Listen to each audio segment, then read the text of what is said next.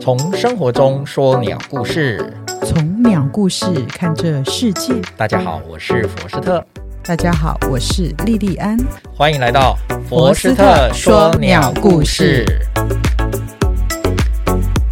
Hello，莉莉安， Hello，佛斯特，下午好。你，好。好。呃，最近有什么呃不同的？哦，最近我们家养了一只仓鼠，然后呢，更神奇的是什么，你知道吗？什么？就是我们家的小朋友啊，会用这只仓鼠呢去找了一个宠物沟通师，你有听过吗？有啊，这个在国外也很有名啊，啊台湾真的也啊流行到台湾来了。这个对的确在节目有看过啊。就是沟跟你的宠物沟通，跟狗啊、猫啊都可以沟通、欸，对啊，很神奇耶。我觉得很神奇。对，对，那鸟类的世界，有人懂得鸟语吗？哎，有，还真的有嘞。真的啊，真的有啊，从我们你的不是在骗我吧？我们从我们的古典也不能讲古籍啦，其实只是有民间传说，我只能讲这叫民间传说。民间传对，说哈，从古从古往今来，一直到小说，一直到西方、东方都有。哦，我们就先来介绍我们西东方的，我们在华人圈里面，其实有一个非常有名的人物，嗯但是我前提也要先讲，好这个应该是杜撰 的。因为他是明朝啊，明朝是一个写小说、戏剧的一个旺盛的年代啊。你是说故事是杜撰的，故事还是人是杜撰的？故事杜啊撰，人是真的人，真有其就好比人，包青天啊、包公啊、包拯、包包大人、啊、拯也是，明朝的小说创作啊，他写的是宋朝的故事啊，啊哈，对，对不对他写的是？他把宋朝的包公写的那个判案的经过都是一个戏剧的嘛，，对那个都写的很神嘛。是那其实都包拯不是真实的包拯，不是这样的人啊，真实好吗有包拯，但真实是有包拯，故事是杜故撰事是杜撰。嗯好比就现在很多电影小说都拿古人来来拿替代一下嘛，哎一对样的嘛。对，那我们现在讲讲这个人，好孔子的弟子，哦，你应该有听过谁？公冶长。宫野常会听过嗯，公冶长，嗯公冶是复姓哈，啊，对，公冶长，公冶长，然后呢，南方死了一只大肥羊，然后呢， 你吃肉，我吃肠哎、。这是什么故事啊？这是宫野长他跟鸟的对话，不是吧？他没有是啊跟鸟对话，这是他知道鸟在跟他说什么。鸟在跟他说什么？对，对对对，应该是这样，他没有对话了。嗯，那公冶长就是很有代表性的，就是他懂鸟语。那懂鸟语这个故事为什么会写他懂鸟语，我也不懂了、嗯哦，反正就是我们看到鸟的故事嘛，这就是鸟故事嘛。对。好，我们来讲宫讲宫野长。公冶长不仅是孔子的弟子哦，嗯，而且他还是孔子的女婿。哦，这个我就不知道了。对，他在孔子的在《论语》中，孔子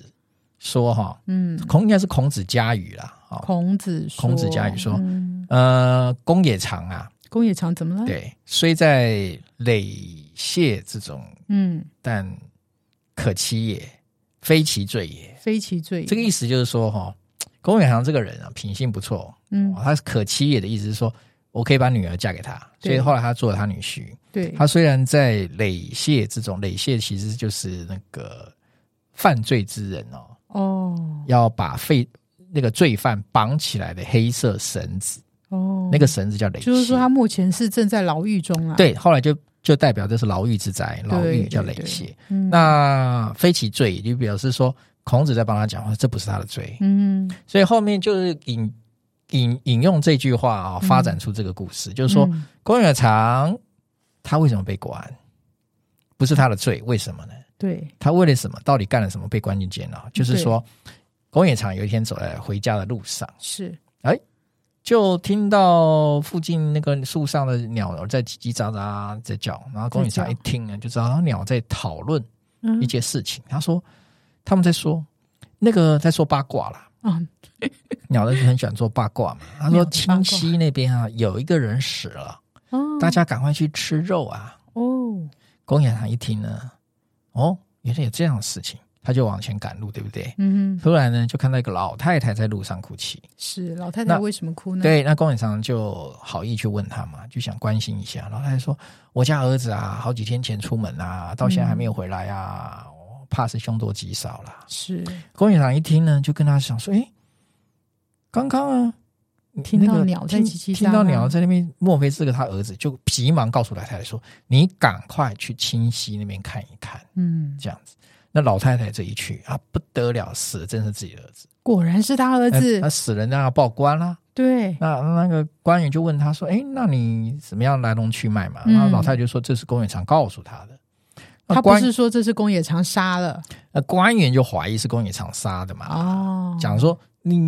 你不是当事人，你怎么会知道那边死了人，你怎么知道那是我儿子？对不对？然后呢，对不对？然后公园长就是因为这样子就被关了嘛，他所以哎因为非其罪也嘛。哦，因为他懂鸟语，结果御史就问他说：“你为什么杀人嘛嗯，？”就审判嘛。对公园长说：“我没有杀人啊。”对，然后我们挖台啊，我只是因为听到鸟讲话说那边清洗死了人，嗯然后不是我杀的。对御史说哪有这种事，对，对不对？鬼才怎么相可能信相你信你呢？所以还是把他关到监牢里面待了六十天。哇，两是个这样写月的还啊蛮久的，嗯，，对，那后来有一天呢，他又在那个监牢的那个听到外面的鸟在那边叽叽喳喳，叽叽哦喳，喳。监狱外面的鸟，对对，他就听到了。外面然后鸟说什么呢？公园长就面带微笑了，就哦嗯，原来是这样啊。狱主就很好奇，说你笑什么？他说嗯，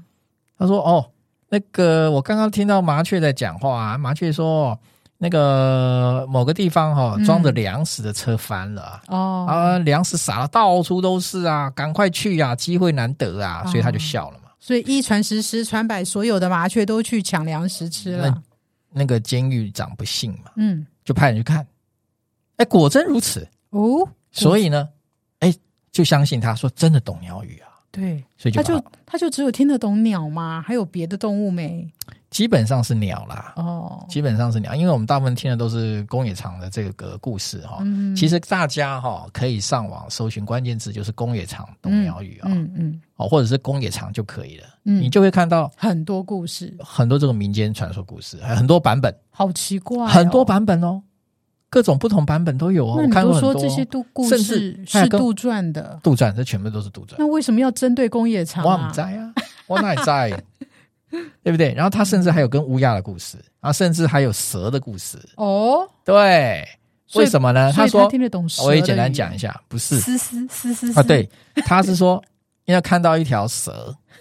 他常常看到一条一对蛇出没，长长嘞长，虫。然后呢，可是有一天又看到，就有一天就看到那条母蛇跟另外一只公蛇嗯，在在搞外遇，交好，对，然后呢，他就把它赶走了，嗯，就跟另外把那只花蛇赶走。嗯嗯好啊，那那那个那个后来那个母蛇就就跟公蛇告状，嗯，哦，跟她告诉老公告状，对，告诉然后那你个老公呢就来报复，报复宫尾长。啊，宫尾长呢就反正就后来要来报复的过程中，就跟他解释，嗯就说啊，那是因为你怎样怎样如此这般。啊然后那个公蛇就说啊，原来是这样，哦，反而是宫尾长救了，不是救他，反而是宫尾长的帮忙，对对不对？把他情夫打爆了。对他就回去质问母蛇，对对不？对？啊，母蛇当然嗯质问就母就蛇就对就当然就承认了嘛。嗯，那公蛇就报答他，对，就好像怎么样？就好像就叼了什么肉还是怎么样，嗯就悬在他的，就给给我远堂吃。嗯那公远堂一吃就懂鸟语了，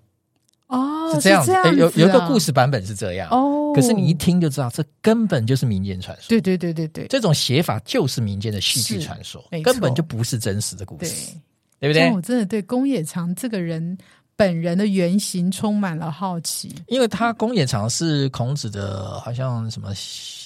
七十二弟子之一嘛，嗯然后排第第还蛮前面的，嗯，所以他其实蛮受孔子的重视，所哎，以可是《论语》里他面是没有真的，他是真的，孔子把自己的女儿嫁给他，这是真的。可是我们读《论语》的时候，里面都是颜渊说，对不对？或者子路说，有公也常在说吗？我根必本须就没有他的戏份嘛。不不不不，我要讲一件事情，我必须讲。你有没有看过整整个完整的《论语我当然没看过。》？对，，所以你就不能讲这个话，哦因为我们看的是简版，哦，我们没有看过完整的，所以你不能说好，是这样，懂吗？是是是除非你是自己研究过哦，就知道嗯才会才能下这个定论。是是是。那我们再来谈谈哈，在《左传》嗯这个是正史哦，哦，《左传》是正史啊，正史哦，嗯左传》里面记载哦，哦，这是正史第一次记载哦，嗯，有人类嗯跟鸟语有对话能力。哦，左传》就记载一个故事，在春秋哦，嗯，春秋，春秋在在山东那个地方有个界国，介，介、嗯介绍的介，好，介它国是属于偏偏远蛮荒，叫做东夷呀、东夷啊，哦，东、嗯东夷那边的、嗯哼的国君叫做葛鲁，葛庐，葛卢嗯，哦，葛卢，他去拜见卢喜公，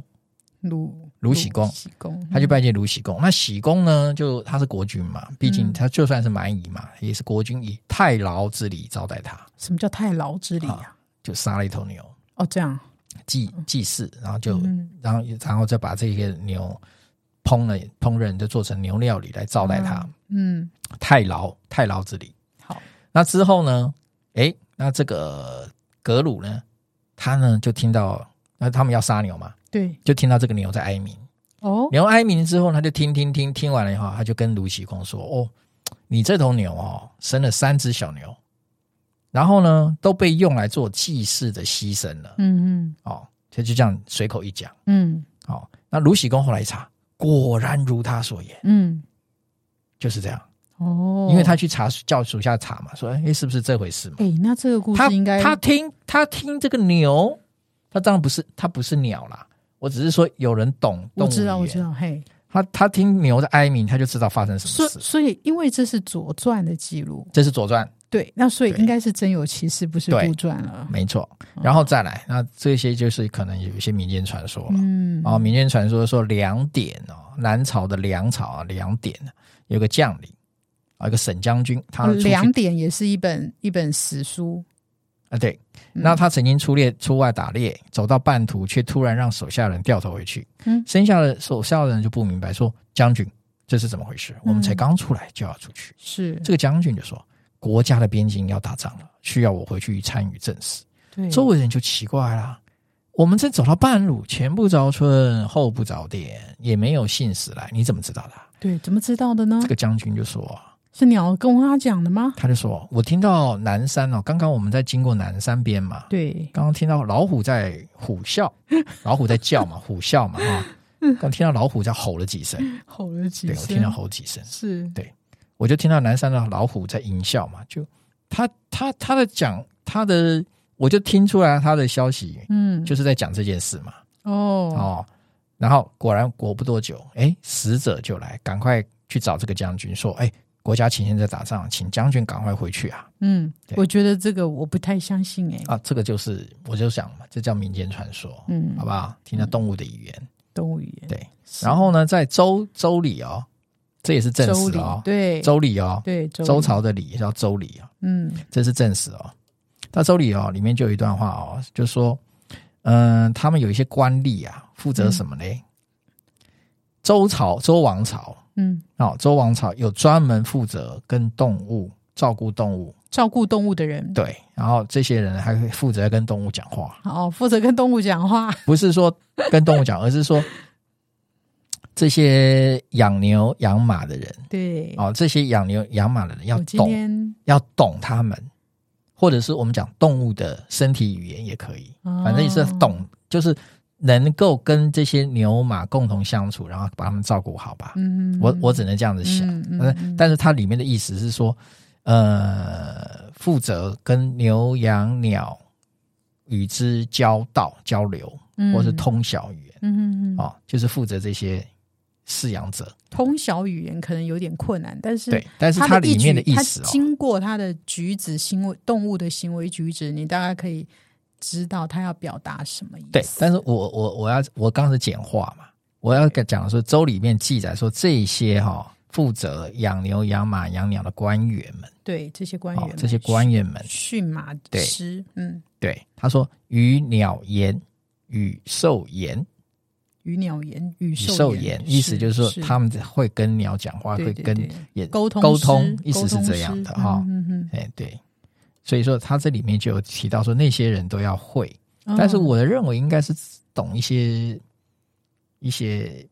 你你你想也知道，一些养猫养养猫养猫养狗的人，是你说懂不懂他的他的家的宠物？他当然懂他家宠物的反应那啊，他家的宠物反应跟叫一声干嘛，他就知道说啊你对，要干嘛了。可是他不见得懂别人家宠物的反应啊。这个这个其实就是说我们之间哈、呃信讯息的传递嗯，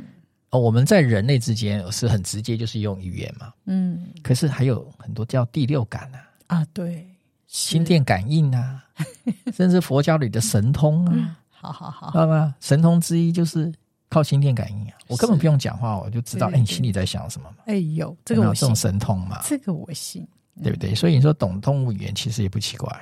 好哦，那《三国志》里面有一个记载，《三国志》哦，哦，不是《三，三国演义》哦。嗯，演三国义志是是纯那个小说类。三国时期有一个叫做管路，管路管路他是一个相命术士，非常有名哦，算在命的当嗯哦时是非常有名的相命，嗯非常准，非常非常准，很多人找他看相。哦然后他也通晓鸟兽的语言。哦，这个对就是你刚刚说的那个通灵师什么的。，对，那《三国志》就记载一个故事，就是管路到县令家做客，嗯，好，有一只喜鹊，哎，出现了哈、喜喜鹊，嗯来了，喜鹊飞到县令家的墙上，叽叽喳喳的冲着管路叫了起来。嗯，叫完就飞走了。哦，然后管路填完就回头对县令说：“喜鹊告诉我，东北方向有一个妇人嗯杀害了自己的丈夫，啊，但是呢，她会诬陷邻居的丈夫，哦，最晚不会超过日落就会有人告状了。”哇，果然，到了黄昏时分，同村人就来告状说。邻居的女子杀死丈夫，而这个女子却谎称是西陵有人和丈夫不和，结果杀了她丈夫。嗯，这个就是很短的一个小故事，嗯在《三，国志》里面记载那你觉得这个可信度高吗？高，哦，嗯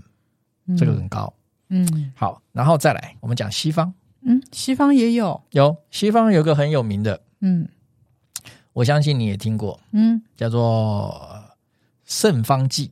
哦，有没有？我知道，对，它实际上它名叫方济各嘛，啊对我们的教宗嘛，对对它对，前面加一个圣，对不对你知道，没错没错就是没错称圣了嘛。是是西是方他们称圣是要有对三个奇迹的，你知道嗯吗？嗯嗯称圣，好，叫圣方济各，对，西向方是小鸟小鸟传道，哦它其实不只是跟小鸟传道哦。哦，那西方历史它他们有一幅画像，就是圣方济各向小鸟传道。嗯这个图，这个图我在那个网络上有看过，各位哦其实也可以去下载。好，那圣方跟济各是西方基督教著名的圣人嗯对，哦。那这幅画里面，其实方济各在中间，嗯那下面有很多的鸟，嗯就飞下树下来听方济各传道。嗯那他这里书里面就记载说，方济各平常就很喜欢跟鸟儿沟通、交流、传道，嗯所以呢，在西方，他们就把十月四号哦嗯，定为世界动物日。是哦，嗯，世界动物日这个定来哦就是方济各的瞻礼日，哦，嗯就是十月四号，就是定为世界动物日，就是是来，他就是要纪念啊、哦、方济各跟动物的关系。嗯所以就很友好、很友善，嗯还跟动物传道哎、。其实我看过很多的那个影片啊，现在的影片啊，就是有很多其实小动物啊，猫啊、狗啊，他们会像那个就是那个他们他们就是可能是寺庙饲养的，嗯，他们也是会跪着在那里礼，哦，在那里那个是膜拜，因为他们认为他们这些非人类嗯，还是有灵性的，是是是，多多少少有一些灵性，对所以他们会让他传道，对想要提升他们的灵性，对对对，为希他望们你下一回不尽一要份再心力。不要再进入畜对，生因为道，因这为样很少人会对他们传嘛，啊嗯所以对他他的做法就很特殊。是好，那另外这是一个小说，小说了、小说这也很有名啊，嗯这个应该很多人听过，杜立德医生。哦，杜立德医生，嗯对，然后杜立德医生是一个英国的小说家嗯啊，他叫做休洛夫汀嗯，啊所著的儿童文学哦，哦，这是哦儿童系列文作学，品啊、不是只有一本，是系列作品。对，他这些系列作品成功曾经获得美国的纽伯瑞儿童文学奖，哦，得奖作品哦，大家应该多多少少有听过吧？杜立德，而且还拍过电影啊。嗯哦，那他这个故事描写其实是在维多利亚时代的英国啦。哦，那什么是维多利亚时代？知道吗？维多利亚时代嗯。是大英国时代，嘿，就是一八三零年到一九零零年的英国啊，嗯维多利亚女王统治时代。对，那他的书中描写说，杜立德是一个医学博士，哦，对，那他是世界上那时候可以唯一跟动物说话的人。哈哈，那他从一只叫波利尼西亚的鹦鹉那里嗯学会了各种动物的语言。嗯，那后来在其他小贩的建议下转行，就做兽医，哦因为他懂动物语言啊。对，所以他帮助了很多动物啊。对呀，他在他在书在这个小说里面啊是这样对描写的啊，所以他就拥有很大的声誉。生命后来打应造非洲动物的邀请呢，前往非洲去治疗一种在猴子之间传染的传染病。猴子你看之间的传这本小染说还有病预言呢、他知道猴子之间有传染病， AIDS，然后最终治愈了哈。对然后呢，最后杜立德就带着动物非洲非洲动物们赠送的双头动物返回英国。哦，双头啊、双头哦啊，这个个双头动物就啊就是奇珍异兽嘛。对，那在英国各地展览啊，就得到不少钱财，嗯也还清了他的欠债。嗯，对，就是这样。然后后来也还跑到，反正后面很多他类似的这种经历，就写了一遍杜立德医生怎么样怎么样，杜立德医生怎么样怎么样，啊啊，有十二本所以这是一系列的作品一，系列作品。嗯嗯，就是这样子，OK，呀所以今天我们介绍的故事就到这里了。呀，特别感谢锦泽创意大浪剧以及每月固定赞助我们、支持我们的好朋友，谢谢你们。们，我们下周五空中再会，拜拜拜